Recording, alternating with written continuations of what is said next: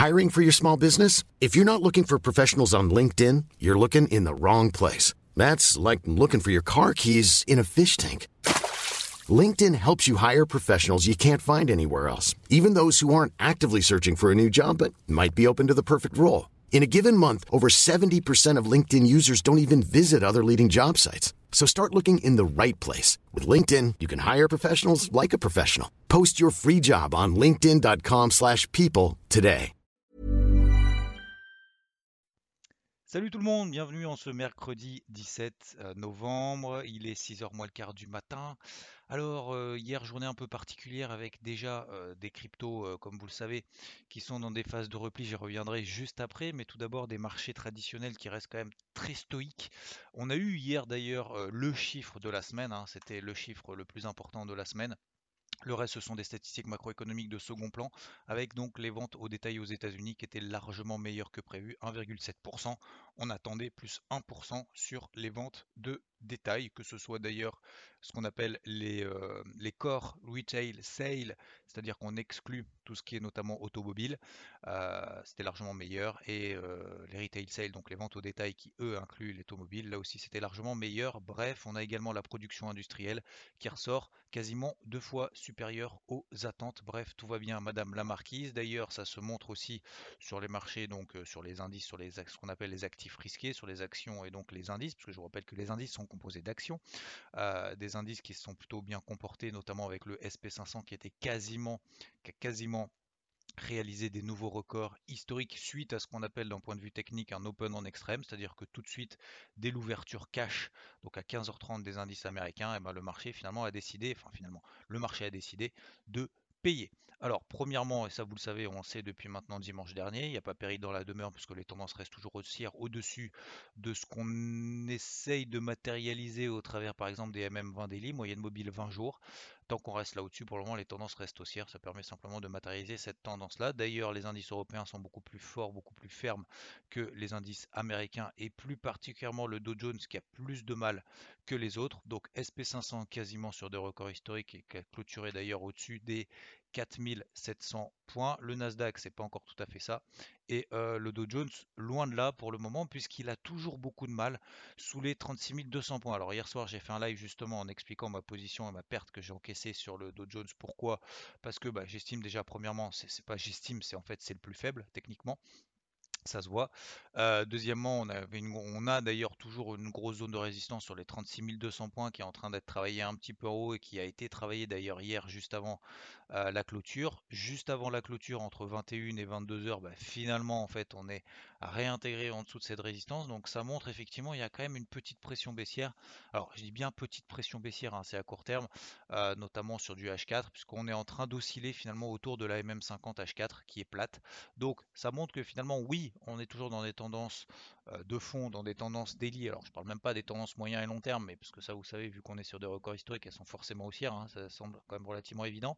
Mais sur du daily, oui, on est dans des tendances haussières, mais en H4, c'est en, train un peu de, de s'arrondir. C'est pas parce que ça s'arrondit que ça va forcément continuer à baisser, mais ça montre qu'encore une fois, cette stratégie d'être plutôt out dans une optique de swing pour accompagner pour le moment cette tendance parce que le timing n'y est pas, euh, c'est mon choix encore une fois, euh, bah, je continue à la euh, préserver. Alors, ça c'est une première chose. Deuxième chose, est-ce qu'il faut chercher des shorts maintenant à tout va? Non, pas forcément. Encore une fois, j'ai pris une paire sur le dos. Pour moi, les, les niveaux clés, les niveaux d'importance, les niveaux qu'il faut rompre si on a plutôt de sa stratégie baissière, ou alors des niveaux qu'il ne faut pas rompre si on est plutôt dans des stratégies haussières. Et pour le moment, vous avez entièrement de raison de le privilégier si tel est le cas. Mais ce sont tout simplement les plus bas de la veille. En fait, pour moi, c'est vraiment des grosses indications. Alors, pourquoi est-ce que j'ai pris un short sur le dos Puisque même si le dos n'a pas fait des plus bas par rapport à la veille, c'est pas par rapport au cash, c'est pas par, c'est plutôt par rapport à la cotation H24. Donc en fait, sur le sur le Dow bah, on est passé très légèrement sous les 36 050. On a tenu cette zone et derrière, on est reparti à toute bande. J'ai pas attendu qu'on fasse 300 euh, points de hausse pour sortir. Je vous ai dit mon niveau d'invalidation, de toute façon, sur toute initiative short sur des breakouts baissiers daily, ce sont les plus hauts de la veille. Bref, je réenclencherai éventuellement et je m'autorise toujours à deux reprises un plan qui n'est pas validé pour le moment et qui n'est pas invalidé pour le moment, à deux reprises à chaque fois de m'y reprendre à deux reprises, euh, dans n'importe quelle d'ailleurs situation, mais si et seulement si, le plan est toujours valable, si et seulement si, le plan se réactive à nouveau. Hein. Donc sous 36 050 toujours sur le dos. Euh, sur le SP500, je relève du coup ma zone d'intervention sur les 4690, 4680. Encore une fois, il va falloir voir par rapport au plus bas de la veille, mais ce qui va être très important, et c'est pour ça que je vais relever du coup mon niveau d'intervention plutôt sur les 4680 par, par exemple sur le SP500, c'est justement ce fameux open en extrême qu'on a fait hier. On prend l'ouverture d'hier, et c'est une bonne indication en disant tant qu'on ne repasse pas là en dessous, il n'y a pas de signal de faiblesse. Sur le Dow Jones, c'est euh, les plus bas, donc les plus bas d'hier qui correspondent à l'ouverture, c'est 36 070 à peu près. Et euh, sur le Nasdaq, nous avons, alors c'est pas vraiment un open égal plus bas, mais les plus bas de la veille, c'est 16 150. Voilà les gros niveaux pour le moment que je vais surveiller. Si jamais on repasse là en dessous, on aura des, des nouvelles petites indications de faiblesse. Concernant l'argent, alors c'était plutôt une journée moyenne, hein, me concernant hier. Moyen, c'est pas, pas forcément très négatif, mais c'était moyen. Euh, on a eu l'or qui s'est extrait par le haut d'un triangle ascendant au-dessus des 1869, 1870. Je voulais partager sur IVT avec une mise une sécurisation en fait tout simplement de la position une fois qu'on était sur les 1875, 1874, 1875. Le premier objectif c'était 1880, ça n'a pas été atteint, le stop loss BE s'est déclenché. Et finalement cette sortie par le haut du triangle ascendant qu'on avait sur l'or qui était beaucoup plus punchy d'ailleurs que sur le silver, euh, parce qu'on faisait des plus bas de plus en plus haut, ça je voulais expliquer à ma entreprise, et eh ben oui ça a eu lieu, le bouchon a sauté, mais il n'y a pas eu de relais derrière. Ce qui est important c'est d'avoir du relais. Ça ne remet pas en cause pour le moment les stratégies haussières à moyen terme. L'or, donc toujours à l'achat sur les 1730, on est à 1850. Euh, l'argent toujours à l'achat sur les 22,02, on est euh, quasiment à 25 dollars toujours effectivement des stratégies acheteuses et toujours rechercher des renforts si jamais il y a des flux à nouveau qui se déclenchent. Concernant l'eurodoll, toujours dans des stratégies baissières, j'ai pas parlé je crois du taux à 10 ans. Le taux à 10 ans, donc euh, les marchés restent stoïques puisque pour le moment le taux à 10 ans aux États-Unis montouille mais n'accélère pas plus que ça. Ce qui est important, c'est l'accélération haussière qui pourrait avoir lieu, et là ce serait plus inquiétant. Tant que ça montouille sans forcément accélérer, il n'y a pas d'inquiétude plus que ça à avoir CF confère le débrief hebdo de dimanche. Maintenant concernant donc c'est relativement plat en fait, c'est relativement calme. À droite et à gauche, les tendances pour le moment se poursuivent, soit elles sont neutres, euh, en horaire d'ailleurs sur les indices euh, sur les indices dans leur ensemble plus particulièrement sur le Dow Jones mais voilà sur le CAC c'est plutôt haussier sur le DAX c'est plutôt haussier pour le moment. Les tendances sont plutôt en horaire sont plutôt neutres sur l'or et sur l'argent. C'est simplement des phases aussi de respiration mais globalement on a des tendances qui se poursuivent. L'eurodoll qui baisse le taux à 10 ans qui monte le dollar qui monte les indices qui montent mais sans forcément accélérer sans forcément déclencher finalement de nouveaux flux. Page tournée passons donc aux cryptos qui sont revenus pour beaucoup d'entre elles sur des gros niveaux de support daily. Ce sont des supports daily, je répète une troisième fois parce que c'est quand même important, ce sont des supports daily. Donc euh, qu'est-ce que ce sera Parce qu'il y en a beaucoup effectivement qui paniquent et c'est aussi à juste titre puisqu'on est effectivement dans des phases un peu de consolidation et ça faisait euh, très longtemps qu'on n'avait pas connu ça, c'est-à-dire en fait très longtemps pour le marché des cryptos, c'est il y a un mois. Euh, des phases notamment de flash crade, de débouclement de position. On a eu une première réaction sur ces zones support daily qui a permis de faire quelques courses, quelques soldes sur certaines d'entre elles, de manière offensive euh, je pense par exemple à Luna qui est sur une zone support offensive. Je pense à l'Ethereum qui est sur une zone euh, d'achat également offensive autour des 4003, 4250, 4003. donc ce sont des zones support, euh, enfin ce sont des zones d'achat offensives. Pourquoi offensives?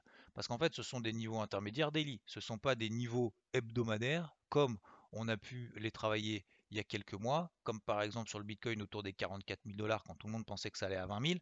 Euh, là, ce sont des grosses zones hebdomadaires. Là, ce sont des zones daily. C'est pas parce que c'est une zone daily qu'elle a moins de pertinence que les autres, mais euh, là, il va falloir une réaction. Et comme je l'expliquais, deuxième chose, comme je l'expliquais hier euh, par notification également sur IVT, il va falloir passer pour, je vais pas dire pour respirer, mais enfin pour au moins déjà concrétiser le fait qu'on marque un point bas, passer au-dessus des bougies de 9-10 heures d'hier.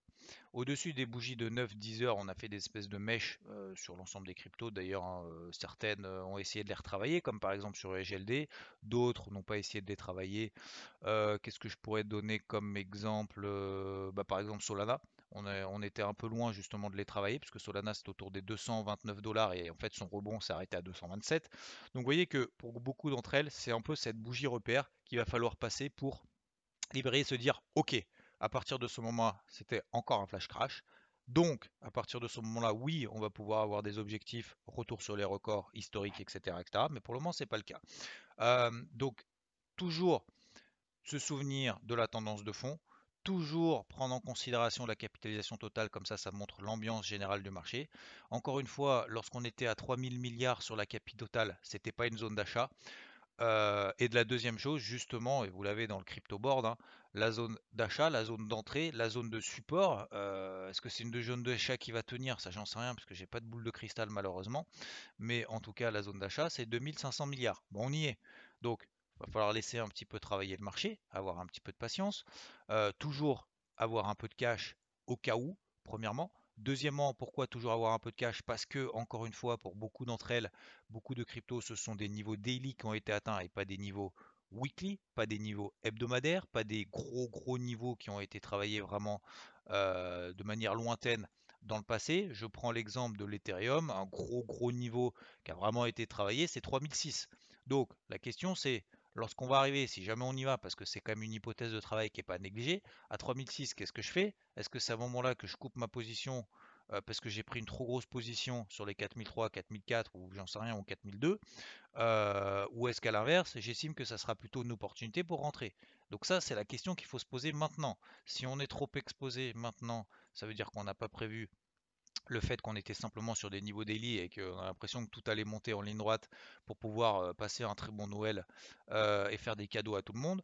Mais c'est pas ça encore une fois le but. Le but c'est pas ce qu'on veut. Le but c'est ce que nous donne le marché comme élément. Et là pour le moment le marché nous donne comme élément. On est dans des phases de consolidation latérale. On a travaillé les bornes hautes, pour certaines elles ont pété, pour d'autres elles n'ont pas pété. Je prends l'exemple de Cardano par exemple, on a fait un 90, 230, bah, la zone des 2,30, c'est une grosse zone de résistance, c'est une grosse zone d'allègement. Et là, on est en train de revenir sur la borne basse. Est-ce que la borne basse, c'est une zone de vente? Est-ce que 2,30, c'est une zone d'achat? Est-ce que 1,90, c'est une zone de vente? Bah non. Donc, euh, en tout cas, si on croit au crypto, bien évidemment, si on ne croit pas au crypto et que ça va à zéro parce que c'est du bullshit, bon voilà, par contre, c'est un autre débat. Mais on n'est pas là pour débattre de ça. Euh, donc, oui, on est effectivement sur des zones daily. Euh, je pense qu'il faut aussi avoir déjà premièrement la patience faut avoir aussi l'humilité de reconnaître que on n'est pas sûr que ça tienne forcément. Mais là où faut être certain, c'est de la mise en application de sa stratégie. Si c'est acheter des zones support daily, je répète, oui, effectivement, ce sont des zones support daily de partout. Que ce soit sur le Bitcoin, tout le monde le sait, entre 58 et 60 000. Est-ce qu'on peut baver jusqu'à 56 000 Oui. Donc, euh, si vous posez cette question, est-ce qu'on peut aller à 56 000 Du coup, ça me fait peur. Ça veut dire que vous êtes en effet de levier.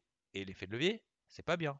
Parce qu'en fait, vous ne gardez pas la main sur votre trading. Et justement, l'effet de levier, c'est ce qui entraîne ce type de mouvement et ce type d'émotivité et ce type de, comportement à se dire oh, c'est très grave. Alors qu'en fait, si vous veniez, peut-être pour certains d'entre vous c'est le cas, et peut-être pour beaucoup, je pense peut-être pour la majorité c'est pas le cas, vous venez des marchés traditionnels depuis 15 ans, des variations comme ça aussi importantes du x2, x3 sur les cryptos, enfin sur les cryptos de manière générale, sur un actif très très rapidement.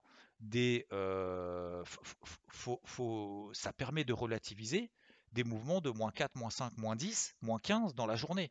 Et en fait, si on n'arrive pas à relativiser l'un par rapport, si on est prêt à accepter de gagner du x3 et qu'on n'est pas prêt à accepter d'avoir des périodes de consolidation de moins 15, il y a un moment donné, il y a un problème. C'est comme si vous disiez, je veux faire du foot, mais monsieur, s'il vous plaît, alors uniquement si je prends pas de but. Bah, enfin, ouais, mais mon gars, c'est, dire, ça fait partie un peu du, ça fait un peu partie du délire. Hein, si, je veux dire, quel est je vais pas dire quel est l'intérêt, mais encore une fois, sur le marché, il y a des acheteurs et des vendeurs. C'est-à-dire que si vous arrivez à passer votre ordre d'achat là maintenant, ou même d'ailleurs sur le record historique, peu importe, c'est que derrière, il y, a, un vendeur. Si vous passez votre ordre de vente sur, des plus hauts historiques, sur des objectifs, ça veut dire que derrière, il y a un acheteur. Il y a toujours une contrepartie. Donc, Le but, c'est pas d'être d'accord avec tout le monde, parce que si tout le monde était d'accord, il n'y aurait pas de marché. Il y aurait soit pas d'acheteurs, soit pas de vendeurs.